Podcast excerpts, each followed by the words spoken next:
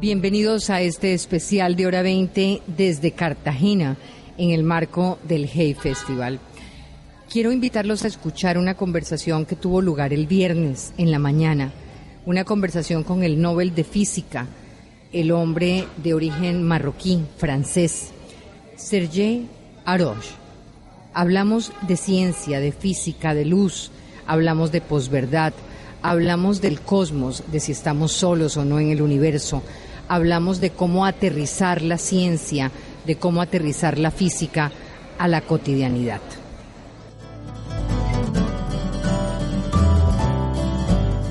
Muy buenos días para todos y gracias por su asistencia.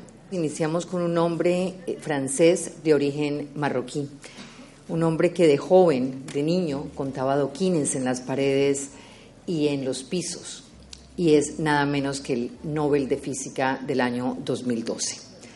Es un hombre que tiene mucho que enseñarnos, es lo más cerca que yo he estado de la iluminación cuántica.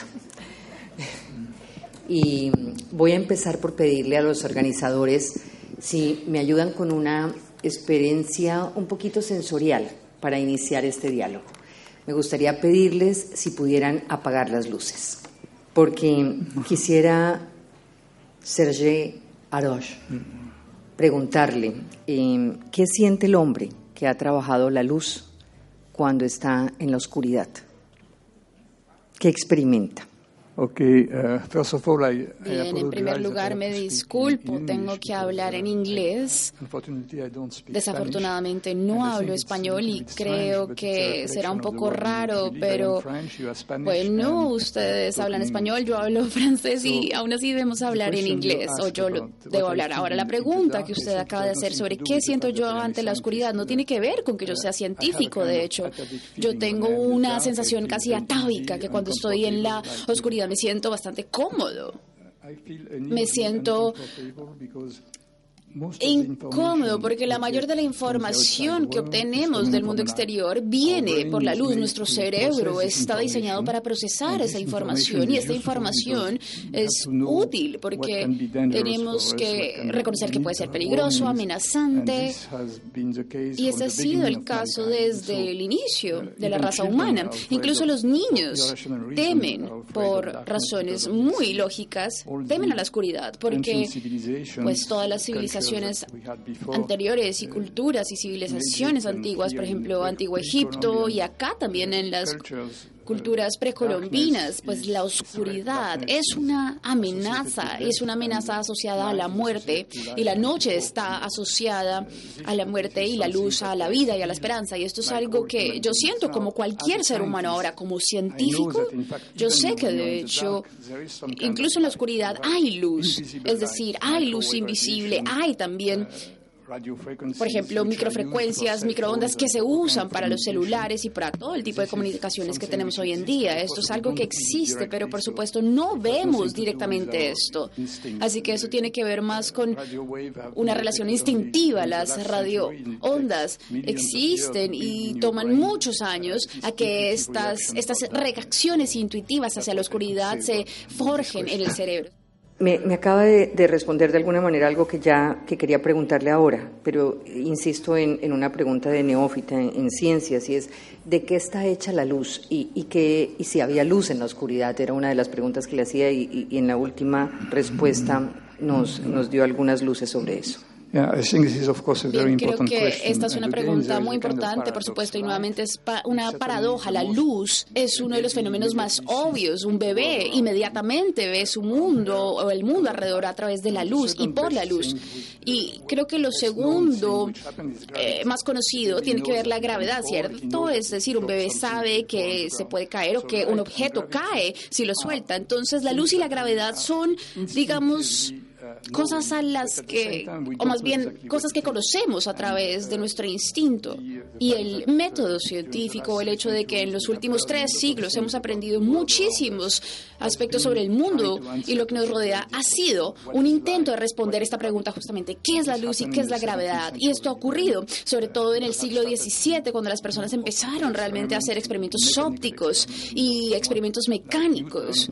Por ejemplo, Newton y Galileo fueron dos grandes científicos que trataron de responder estas preguntas. Newton dijo que la luz estaba compuesta de partículas, un flujo de partículas que básicamente alcanzaba nuestra, nuestros ojos. Otro científico del siglo XVII un científico holandés dijo, no, la luz es una onda, la luz es una secuencia de cosas que se mueven hacia arriba y hacia abajo y se propagan en el espacio. Y la controversia entre Newton y Hans duró más o menos dos siglos. Al final del siglo XIX se, descubrió a través de varios experimentos que la luz era una onda. Y si hay dos ondas en la superficie, por ejemplo, del agua, una onda será o se moverá hacia arriba y hacia abajo y una onda se moverá hacia arriba mientras que la otra se mueve hacia abajo. Y hay lugares, por ejemplo, en donde no se encuentran y el agua no se mueve. Esto es el efecto de las interfaces. Y esto quiere decir entonces que la luz es una onda y uno puede experimentar por dos, por ejemplo, objetos en movimiento y, por ejemplo, por esa razón tenemos la oscuridad. Es allí que llegamos a descubrir que es una onda y desde ese entonces las, las, personas se preguntaban, ¿es una onda de qué? ¿Qué es lo que se mueve? Y luego durante el siglo XIX se descubre que lo que se movía es eran frecuencias eléctricas y magnéticas. Entonces, la luz es una radiación electromagnética, es decir, es una combinación de campos electromagnéticos que se mueven en el espacio a una gran velocidad, a la velocidad de 300.000 kilómetros por segundo. Por segundo, si nada puede ser más rápido que eso, ni siquiera la información puede viajar tan rápido como eso. Y eso se descubrió. Y también de que la luz está hecha de partículas. Así que la luz, a su vez, tiene la capacidad de mover un flujo de partículas partículas. Y esto es muy, muy complejo de entender con una mentalidad clásica porque las partículas se mueven y digamos que la luz no la vemos moverse. Y esto ha sido bastante controversial y es uno de los aspectos más importantes, principalmente porque este ha sido un descubrimiento, muchas cosas que tienen que ver con el mundo macroscópico y en segundo lugar porque tiene que ver con nuevas tecnologías que han cambiado nuestras vidas durante el siglo o desde el siglo XX. Así que si abordamos esta pregunta realmente tenemos que revisar casi que toda la historia para poder tratar de entender realmente cómo conciliamos esta idea de qué es una onda y que también la luz es un flujo de partículas. Y esto tal vez es algo en lo que podamos ahondar Profesor, em, usted escribe la luz, la luz revelada y yo me pregunto qué perseguía cuando, cuál era el propósito de su libro. Cuando uno termina de leer el libro, ¿cuál era ese mensaje que usted quería que le quedara a sus lectores con la luz revelada? Yes, uh, Bien, la razón por la cual escribí este libro, por supuesto, es porque me interesó el tema de la luz durante toda mi carrera como físico, así que cuando lo reflexioné no fue solamente al final de mi carrera, sino que también dije, bueno, es un tema muy interesante y hacer que las personas que no son científicos entiendan la importancia de la ciencia para la historia de la luz. De hecho, la historia de la ciencia de la luz nos ha acompañado desde el siglo XVII con la revolución de la ciencia y con el nacimiento y la, el surgimiento también del método científico.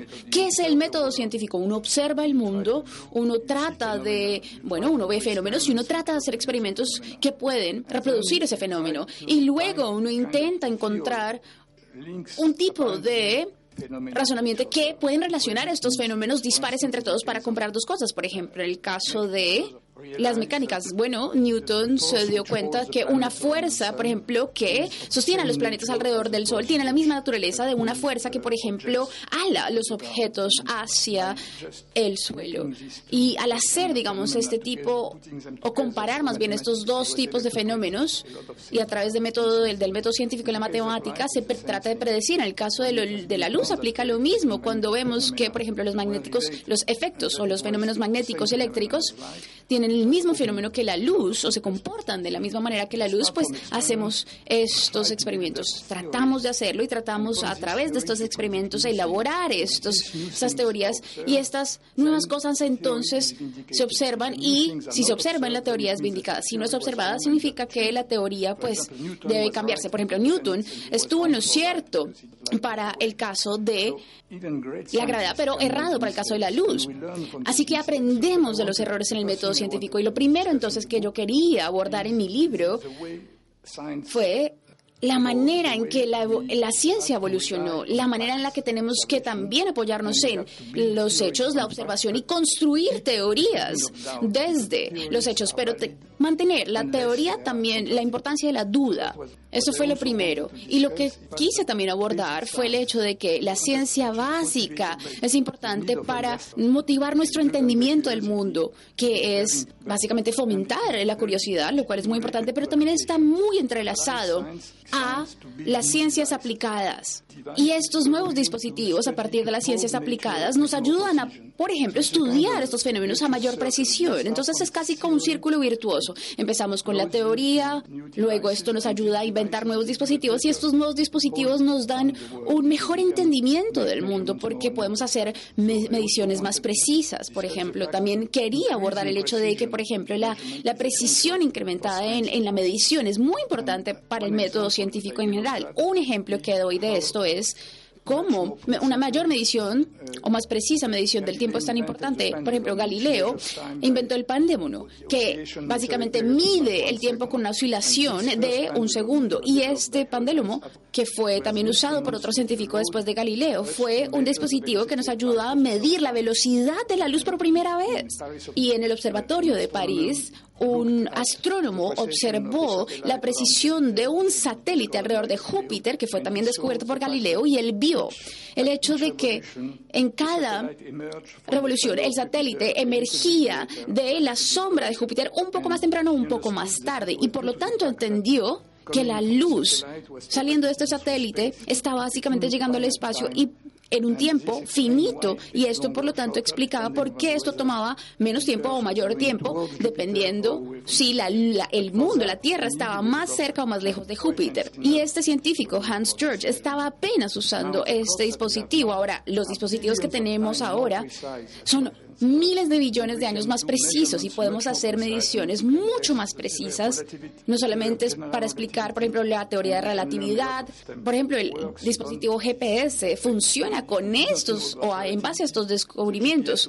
Y si no hubiéramos tenido la teoría de la relatividad, por ejemplo, el GPS estaría errado. Este es el tipo de cosas que yo quería abordar en mi libro, que incluso si usted no es científico, usted puede aprender mucho a partir de leer sobre la historia de la ciencia y de estos inventos para hacer tal vez un mundo mejor y también para avalar que la ciencia es muy importante, no solamente para entender que la tecnología que usamos hoy se basa en la luz, pero que también tiene mucho que ver con la ciencia de la luz. ¿Cómo logramos, eh, qué tanto hemos viajado del telescopio de, Galileo a la física cuántica? Eh, en su libro hay un recorrido enorme, eh, pero esa esa cantidad de conocimiento, ¿cómo la hemos, en cuánto tiempo la hemos podido lograr? En fact, quizás yo creo que he citado más o menos los últimos tres siglos. Galileo es la primera observación y él de hecho introdujo dos nuevas ideas a mediados del siglo XVII. La primera es que uno necesita instrumentos para poder observar el mundo, porque los ojos humanos no son suficientes. Entonces el primero desarrolló el telescopio para observar el cielo y fue el primero que propuso también un instrumento muy preciso para medir el tiempo, que es el pendulum. La física la, la describió a través de la matemática y la combinación del, mundo alrededor de nosotros y cómo lo podemos explicar matemáticamente. Debido a esto, la ciencia evolucionó y como dije, después de Galileo tuvimos a Newton, después de Newton, en el siglo XIX tuvimos a Young y a Fresnel, que hicieron también grandes avances en medición y luego con estos descubrimientos hicimos la conexión con el electromagnetismo y luego Axwell, que básicamente dibujó la relación entre el magnetismo y la luz y de hecho él fue el que propuso preguntas que nos hizo preguntarnos sobre la velocidad de la luz y dijo que esta onda o la, velocidad del electromagnetismo era la misma la onda de la luz y por lo tanto dijo, bueno, la luz tiene que ser entonces un fenómeno electromagnético y la única razón por la cual no se entendió antes es porque él, estos avances se hicieron tan rápido que era imposible, de hecho, medir directamente la luz en ese momento. De hecho, en un flujo de luz, el campo electromagnético sube y baja, más o menos en 4 mil, mil millones de oscilaciones por segundo, es decir, una frecuencia muy, muy alta. Y esto no se puede, digamos, medir indirectamente. En ese entonces las personas dijeron, al final del siglo XIX, dijeron, bueno, entendemos lo siguiente, después de Maxwell, Lord Kelvin fue también un gran físico y él dijo que al final del siglo solamente entendíamos pocas cosas de la naturaleza, y que, perdón, habíamos entendido mucho de la naturaleza, pero solamente no sabíamos desde dónde se propagaba la luz y el hecho de que no podíamos explicar esta ecuación, por ejemplo, por qué el fenómeno de luz se estaba, por ejemplo, produciendo entre diferentes cuerpos y luz. Y básicamente esto lo pudo explicar la teoría de relatividad y la física cuántica. Einstein al final del siglo XX reveló entonces entonces la explicación detrás de estas nubes y explicó por qué la velocidad de la luz era la velocidad máxima, porque no necesitábamos un medio para poder propagar estas nubes. Y esta fue, en resumen, la teoría de la relatividad y dijo, de hecho, que la luz, que era una onda, también era un montón de partículas. Y esto entonces abrió todo un campo o una ventana al campo de la física cuántica y podríamos hablar por muchas horas, pero no me quiero extender porque sé que tiene más preguntas. Quiero, quiero ir a, su investigación, a la investigación que lo eh, convierte en el Nobel eh, de Física en el que siempre ha estado la luz para medir y manipular sistemas cuánticos individuales. Cuéntenos un poquito sobre ese descubrimiento, sobre su caja de fotones y los usos hoy sobre lo que y de lo que se trata la física cuántica para quienes no lo entienden. Y volviendo un poco a esas investigaciones anteriores, hay una pregunta que, que me queda después de la lectura del libro y es, ¿el gato de Schrödinger estaba vivo y muerto al mismo tiempo? ¿Qué fue lo que usted le sugirió a la ciencia? ¿Que está vivo o está muerto? Bien, hay muchas preguntas en esta última pregunta, pero quisiera abordar el, el, punto principal de esta discusión y es ¿qué es la física cuántica? Como ya mencioné, proviene de una idea paradójica, el hecho de que la luz tiene que ser al mismo tiempo una onda y partículas. Y esto es muy difícil de comprender para nuestras mentes humanas porque las partículas las podemos localizar. Una onda está en todas partes alrededor del espacio. Entonces, para una mente tal vez clásica no hay ninguna manera de poder entender esta paradoja. De hecho, la explicación que surgió después de muchos, muchos años de debates entre grandes científicos como Einstein, Bosch, Schrödinger, era el hecho de que hasta que uno haga una medición con un sistema microscópico de un átomo, de una molécula o de un fotón, hasta que uno pueda hacer esa medición, esta partícula entonces puede estar en varios lugares al mismo tiempo. Y esto se llama el principio de posición super de la física cuántica. Es decir, si un átomo y un electrón, es decir, antes de que uno lo mida, tiene, o más bien está en todas partes, cuando uno hace una medición, uno entonces tiene que posicionar este fotón, este átomo, en un dispositivo de medición. No tiene ningún sentido hablar de la posición de la partícula antes de introducirla en ese dispositivo de medición. Y este dispositivo de medición puede perturbar el sistema. Y entonces la respuesta que hallarán es que la partícula está allí o allá, pero en ese momento la superposición pues cambiará. Y esto, este fenómeno también introdujo otra idea dentro de los físicos clásicos y ellos no la entendieron. Y fue el hecho de que uno puede solamente predecir la probabilidad de encontrar la partícula en punto A o punto B. Antes de hacer la medición, esta puede estar en cualquier parte, pero cuando uno la mide, hay una dada probabilidad de que esté aquí o allá. Por lo tanto, hay también una teoría de la probabilidad aquí incursionada. Y esto es una revolución teórica, porque antes de la física cuántica, los físicos y los astrónomos, todos los físicos sabían que la física era determinística, es decir, si uno sabía la posición de la partícula, partícula no podría encontrar o más bien predecir todo lo que ocurriera. La física cuántica este no es el caso. Uno solamente puede computar la probabilidad de que la partícula esté en punto A o un punto B. Por lo tanto, hay un indeterminismo dentro de esta teoría, lo cual es muy importante.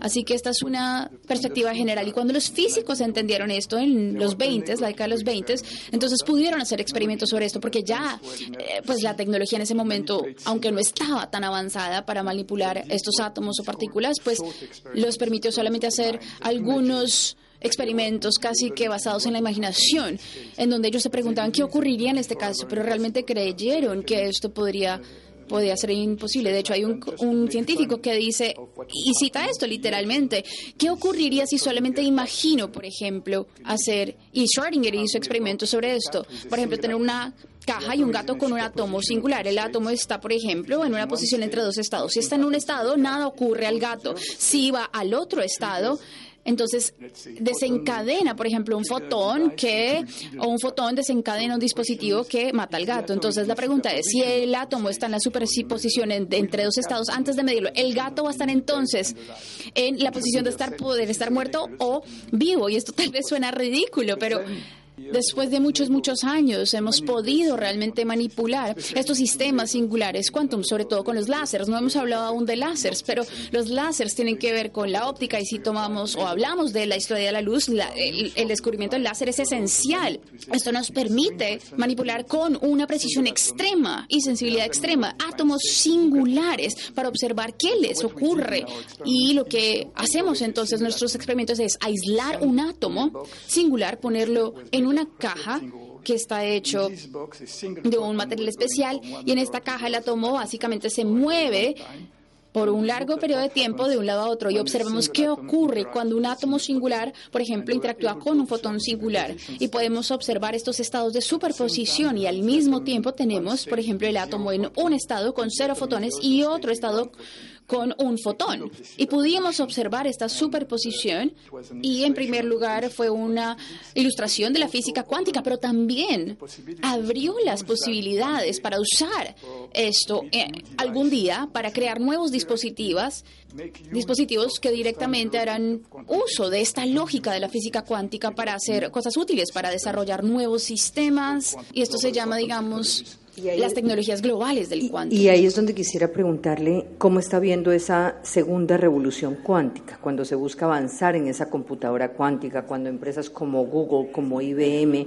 tienen este gran interés en esto, ¿qué tanto estamos avanzando? Y avanzamos en positivo, o sea, podríamos pensar que a través de la física cuántica vamos a llegar a sistemas informáticos más seguros, más completos. Okay. Bien, yo creo que esta pregunta es muy importante y creo que tiene que ver también con una pregunta general hacia la ciencia. Cuando yo inicié o mis colegas iniciaron este tipo de experimentos, no teníamos ideas sobre las aplicaciones de esta, solamente queríamos entender de mejor manera el mundo y poder responder a un desafío. ¿Es posible manipular un átomo singular y qué ocurre si podemos poner un átomo singular y un átomo, un fotón singular en una caja? Y esto fue por pura curiosidad. Y luego, cuando esto ocurrió, las personas empezaron a pensar sobre la aplicación de estos descubrimientos. Y una de las aplicaciones de la cual está hablando todo el mundo es sobre todo la computadora o el ordenador cuántico, es decir, en donde uno puede poner varios átomos en este estado de átomos singular y los permite interactuar unos con los otros. Estos estados superposicionados va a habilitar entonces posibilidades que un ordenador, un computador clásico no tiene.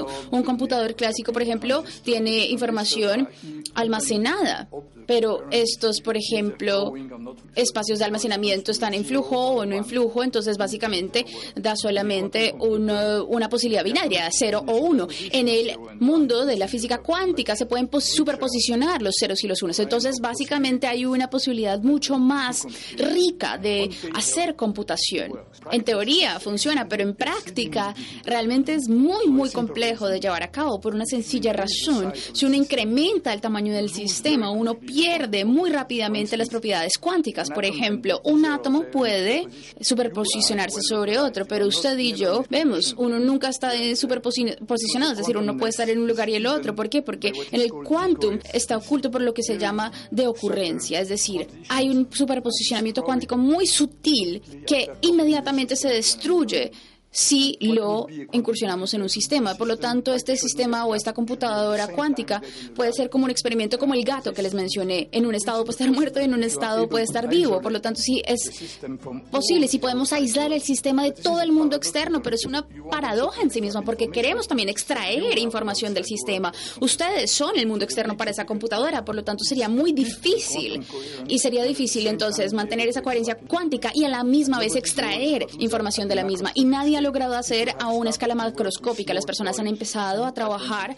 con algunos átomos, algunas partículas 200, 300, y hay muchos físicos interesados en este tema, no solamente por las grandes empresas como Google y IBM, pero también de grupos de investigación más pequeños alrededor del mundo. Pero estamos muy lejos, por así decirlo, de lograr una escala en donde una computadora cuántica pueda funcionar. Y si vamos en la otra dirección, hemos aprendido muchas cosas y muchos dispositivos interesantes sí pueden producirse, por ejemplo, aparatos de medición muy, muy precisa para medir, por ejemplo, fenómenos sobre los campos electromagnéticos, gravitacionales con posibilidades nunca antes vistas. Hemos visto que esto ha ocurrido, por ejemplo, en la material, poner, por ejemplo, átomos en posiciones muy definidas y tratar de sintetizar materiales. Podemos usarlo para, por ejemplo, la comunicación, aplicar la física cuántica a la comunicación. Claro que hay mucha ciencia alrededor de esto, pero no quisiera predecir lo que ocurrirá en el futuro tampoco, porque eso es algo imposible. Hay un ejemplo de esto. En el pasado, en el año 1900, hubo una gran feria mundial en París y fue antes, de hecho, que la física cuántica y la relatividad surgieran. Y las preguntas, las personas se preguntaron, ¿qué va a ocurrir en el año 2000? ¿Podemos predecir cuál será la tecnología en el año 2000 y de hecho hubo cartas postales que se imprimieron en donde las personas representaban que imaginaban y fue muy interesante porque nadie, nadie pudo predecir que ya íbamos a tener la física cuántica, los láseres, el GPS, etcétera. Lo que predijeron fue la extrapolación de lo que conocían en esa época, es decir, va a haber cables, va a haber teléfonos. Esto fue también el inicio del cine. Incluso los aviones aún no se podían predecir. La gente pensaba que se podía viajar con grandes globos. La radioactividad, por ejemplo, se acababa de, de descubrir. Y entonces para, por ejemplo, calentar un alimento, decían, bueno, uno puede medirlo con estos dispositivos que se iban a inventar después de la radioactividad y fueron predicciones muy generales. Entonces, si pudiéramos predecir qué es lo que va a ocurrir con las tecnologías cuánticas de aquí a 50, 100 años, pues creo que caeríamos en ser muy ingenuos. Ahora, tal vez nos podríamos sorprender incluso mucho más allá de pensar solamente en una computadora cuántica. Vamos a una pausa y en minutos regresamos con el profesor doctor Sergei Arosh.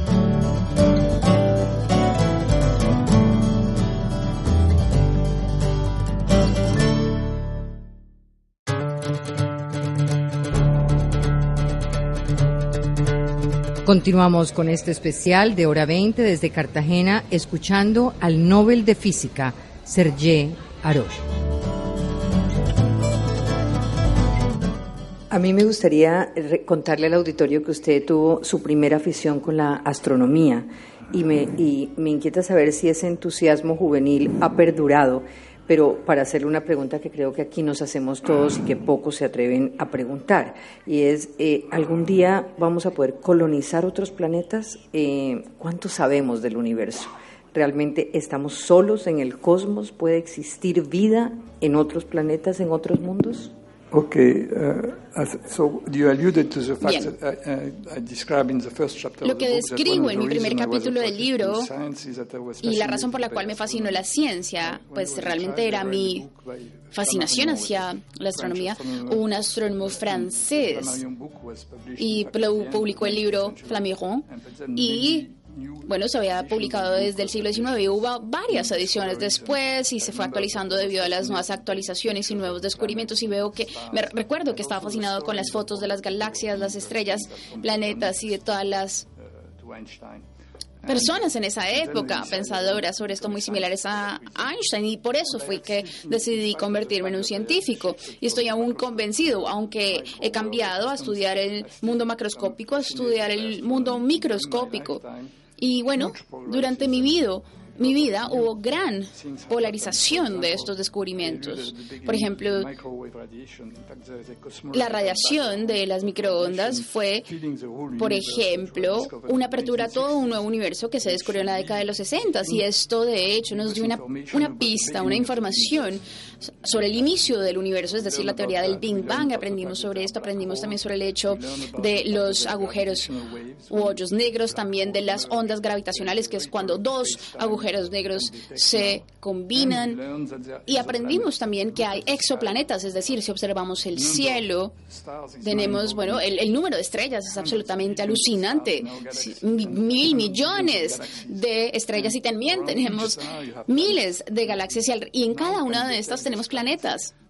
Así que ciertamente hay billones y billones de planetas y pues estas son no sabemos cuáles son las condiciones para que la vida pueda existir y ahora estamos detectando, por ejemplo, moléculas por el espectro del radiómetro. Eso es, es también importante conocer sobre la luz sobre esto, porque esas, digamos, las, poder detectar estas, estos, estos cuerpos es eh, la luz es imprescindible. También poder medir por ejemplo el dióxido de carbono. Es decir hay también un, toda una química que se requiere para que la vida exista.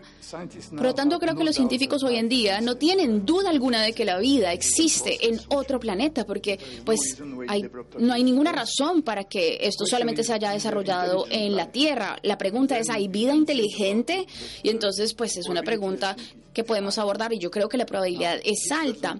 Sin embargo, esto no significa que no, que podamos conectarnos con ellos, porque esto ocurre a miles, millones de años de distancia. Y según la teoría de la relatividad, pues hay una postura que dice que nunca podremos viajar allá. Y yo creo que este es el ejemplo de la belleza del conocimiento. Es importante para nosotros aprender sobre todos estos temas, incluso si nunca podamos visitar estos planetas, si nunca podamos tal vez tomar una ventaja práctica sobre esto. Así que mi respuesta a su pregunta es, estoy casi seguro que hay, hay vida, sea vida inteligente, si la podemos llamar inteligente o no, es la pregunta más importante. Y si nos podemos comunicar, creo yo, pues es una pregunta muy difícil, la probabilidad no es muy alta, sin embargo es fascinante y creo que es un paso a incursionar en un proceso de descentralizar al hombre en el universo. Antes de Galileo, la iglesia nos decía que nosotros éramos el centro del universo. Y aprendimos luego que este no es el caso, que bueno, vemos que rodeamos el sol, que el sol tampoco es tan especial, que hay otros sistemas solares. Y ahora, pues yo creo que es importante darnos cuenta que tal vez no somos tan especiales. y creo que ese es el poder del cerebro humano, poder concebir esto a través de la ciencia. Y ahí voy a una parte del libro que me pareció muy importante y es como la confianza en el conocimiento, que en alguna época no estaba tan socavada como hoy por ese veneno de la posverdad, hoy sí está atacando a los principios de la ciencia, de la información, y la sociedad necesita cada vez más ciencia. ¿Cómo debería generarse un sistema de educación que permitiera un acceso a este conocimiento de una manera masiva? Bien, creo que esta es una pregunta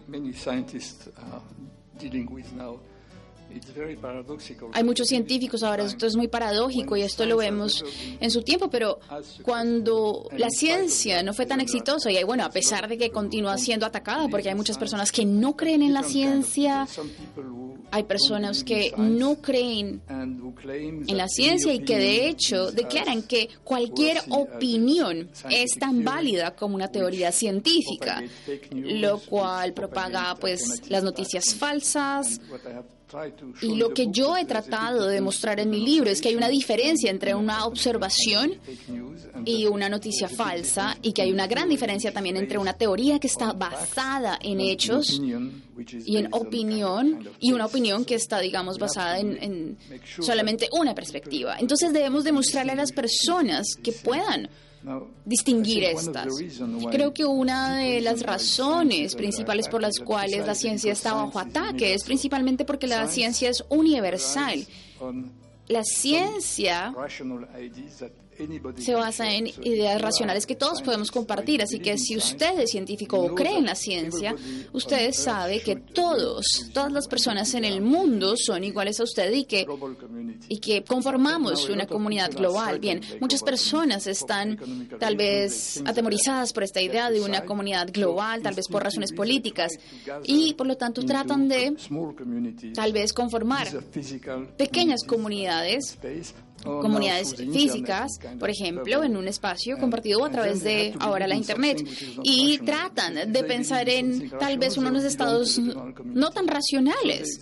Así que tienen, digamos, ideologías que los distinguen de los otros. Y esto, pues, no es del todo racional. Y esa es la razón por la cual creo que, por una razón sociológica, tenemos que también enfrentar esto y tratar de resolver este problema. Pero para poder resolver este problema solamente hay una solución que usted mencionó, y es la educación. Tenemos que tratar de enseñarle a las personas jóvenes el pensamiento racional, la libertad de pensamiento, también la importancia del, del, pensamiento crítico, las posibilidades de criticar ideas sobre una base racional. Por supuesto, esto es muy fácil decirlo, pero los problemas sociales yo creo que son tantos que, que, es difícil poner esto en práctica. Tenemos el mismo problema, por ejemplo, con todo el tema de, del género, el hecho de que, por ejemplo, en muchos países las niñas son excluidas de la educación. Es decir, el sistema en el que viven está justamente evitando que las niñas hagan parte del sistema educativo. Yo creo que es muy importante abordar esto y, y es importante abordar esto por otra razón, porque en la mayoría de los países los políticos y las personas que nos gobiernan no son científicos. Creo que esto aplica en muchas partes del mundo y vienen muchas, mucho más desde los campos de las humanidades y no están familiarizados con las ideas científicas, aun si dicen que la ciencia es importante, no la no la sienten de una manera realmente contundente. Por lo tanto, es importante que en el mundo haya ciudadanos que realmente sepan, bueno, de qué se trata o, por qué son importantes estas ideas científicas y también que elijan a personas que Mire, un auditorio de la misma manera. lleno para escucharlo a usted hablar de ciencia. Y acá otra pregunta ética. Hay autores como Oded eh, Galor que dicen que los avances de la ciencia no han servido para cerrar brechas. No sé si usted está en esa, en esa tesis o en la de la necesidad de revertirlo o si lo ha logrado hacer. Estoy hablando de aplicación láser, estoy hablando de comunicación móvil, de GPS, de resonancia magnética. ¿Todos estos sistemas han ayudado a cerrarlas o no las brechas de la desigualdad? Bueno, yo creo que algunos ejemplos de cómo esta brecha se ha cerrado es, bueno, todas las personas, por ejemplo, en países en desarrollo tienen eh, móviles, celulares, así que la comunicación se ha facilitado y esto dice mucho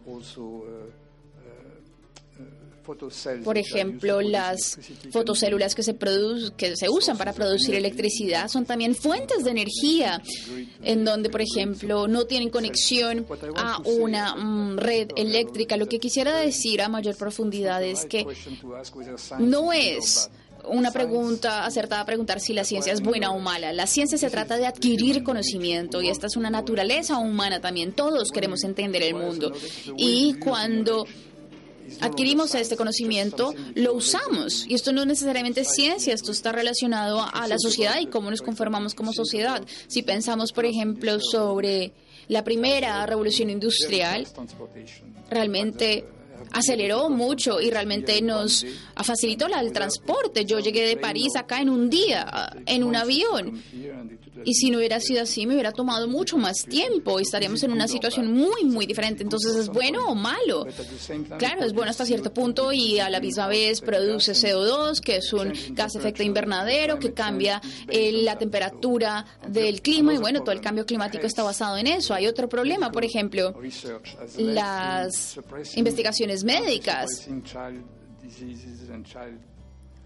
tan sorpresivo como sea. Por ejemplo, las hemos aumentado la mortalidad o la expectativa de vida.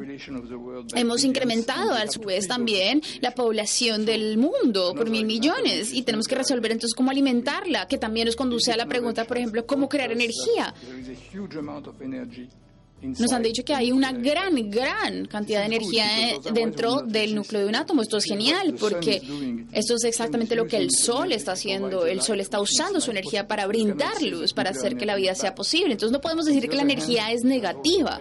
Y por el otro lado nos ha ayudado, por ejemplo, a construir reactores nucleares que producen una energía que es limpia para el cambio climático, ¿cierto? Pero lo negativo es que también podemos crear una bomba atómica.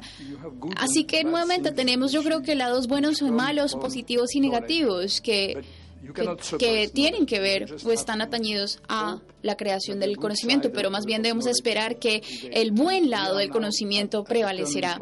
Y estamos yo creo que en un punto en un giro en temas muy, muy cruciales como el cambio climático, por ejemplo, las, pues, la pandemia y el hecho de que la energía nuclear se pueda usar para razones geopolíticas. Así que lo que ocurre es poco, o lo que ocurrirá será poco claro, pero no quisiera apuntar o responsabilizar a la ciencia de esto. Me responde una de las preguntas que tenía y es cómo esos avances de la física actual eh, podían tener algún tipo de riesgo para la humanidad, sobre todo cuando conocemos lo que ha pasado con el mundo nuclear, pero entonces me voy a otra pregunta que tenía. Felipe Osa, que ha sido un hombre conocedor de su obra, que es la persona además que se ha encargado de tener todos los libros en los stands en, el Hay Festival, me abrió la mente a algunas otras preguntas. Eh, eh, me preguntaba si persiste esa polémica entre religión y ciencia. En un tiempo la Iglesia y las religiones oficiales rechazaban los experimentos científicos, muchos científicos sufrieron persecución, encarcelamiento por defender estas ideas. Estamos hablando ahora de una situación distinta. Usted en su libro habla de una especie de tribalismo anticientífico. Bien, creo que es correcto a lo que hemos mencionado, un trivialismo debido a que las personas quieren protegerse de, digamos, efectos globalizantes. Por ejemplo, en el caso de este tribalismo es un poco distinto. La cuestión que surge es, por ejemplo, realmente hay una diferencia entre la ciencia y la religión. Y la pregunta es, bueno, estas dos estos dos campos pertenecen a dos mundos. La ciencia se basa en el pensamiento racional y, bueno, temas que he abordado antes. Y la iglesia se basa en la creencia, en creer en algo que uno puede uno aprobar o no probar. Mi, mis, mi opinión personal, yo soy ateo, es que no hay realmente un Dios o una serie de dioses y que la idea de Dios nació en el cerebro de las personas por razones irracionales que, querían creer en algo, por lo tanto creen en Dios. Esa es mi opinión. Y si yo trato de persuadir a otras personas de esto, pues, pues creo que es muy ingenuo. Hay grandes libros escritos por grandes científicos en contra de la religión y creo que realmente esto no nos lleva a una conclusión específica. Ahora, en la historia vemos que, que la religión ha sido, digamos, mala para la ciencia. Galileo, por ejemplo, fue perseguido específicamente por sus ideas de la posición de la Tierra en relación al universo y su visión también de la relatividad. Él se pudo proteger, proteger porque también fue amigo del Papa. Esa fue un poco una historia secreta. Sí, él estuvo o tuvo arresto domiciliario, pero digamos no estuvo realmente bajo peligro, que hubiera sido algo posible en esa época. Y y creo que la, la religión ahora puede coexistir con la ciencia y hay personas que dicen, bueno, lo que la Biblia dice son metáforas y yo creo que es positivo poder evolucionar en, en el sentido de aceptar también los hechos científicos. Es cierto que el catolicismo, el cristianismo, cualquier otra religión, eh, de hecho, pues desafortunadamente para el caso de los musulmanes, pues ellos tienen un activismo muy fuerte que es peligroso y espero que que el Islam pueda aceptar el hecho de que las creencias pueden coexistir con la ciencia y estar de acuerdo con la condición de que esto no ataca la ciencia. Tengo una última pregunta y es un poco, eh, todo este conocimiento tan vasto del universo no debería hacernos ciudadanos, líderes gubernamentales mucho más humildes. ¿Qué tan pequeñitos somos frente a esta magnitud del universo? ¿O no somos tan pequeños?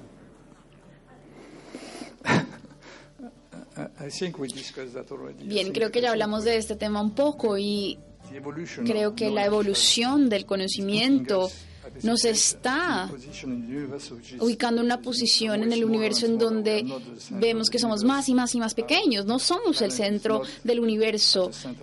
El planeta o nosotros no estamos en el centro de, nuestro sistema solar, como tampoco de la galaxia como tampoco dentro de o en el centro de otros universos con los cuales no nos podemos comunicar, no tenemos conocimiento sobre esto. Y yo creo que solo esto nos debe hacer mucho más humildes, humildes, estoy de acuerdo. De hecho, hay una foto tomada por algunos de mis colegas y es una foto que muestra la Tierra, es una foto tomada de un cohete llegando casi a Saturno y la cámara está dirigida hacia la Tierra y la Tierra aparece realmente como un pequeño punto azul. Ese es nuestro planeta, ese es nuestro hogar. Y las cosas que podríamos sacar de nuestro hogar a llevar a otros es una fantasía absoluta. Tenemos que, yo creo que, acomodarnos a este hogar de que nunca vamos tal vez a salir de esto y de no transformarlo en un, un infierno. Yo creo que en eso nos debemos enfocar. Gracias, gracias profesor, gracias a la audiencia. Ha sido un gusto.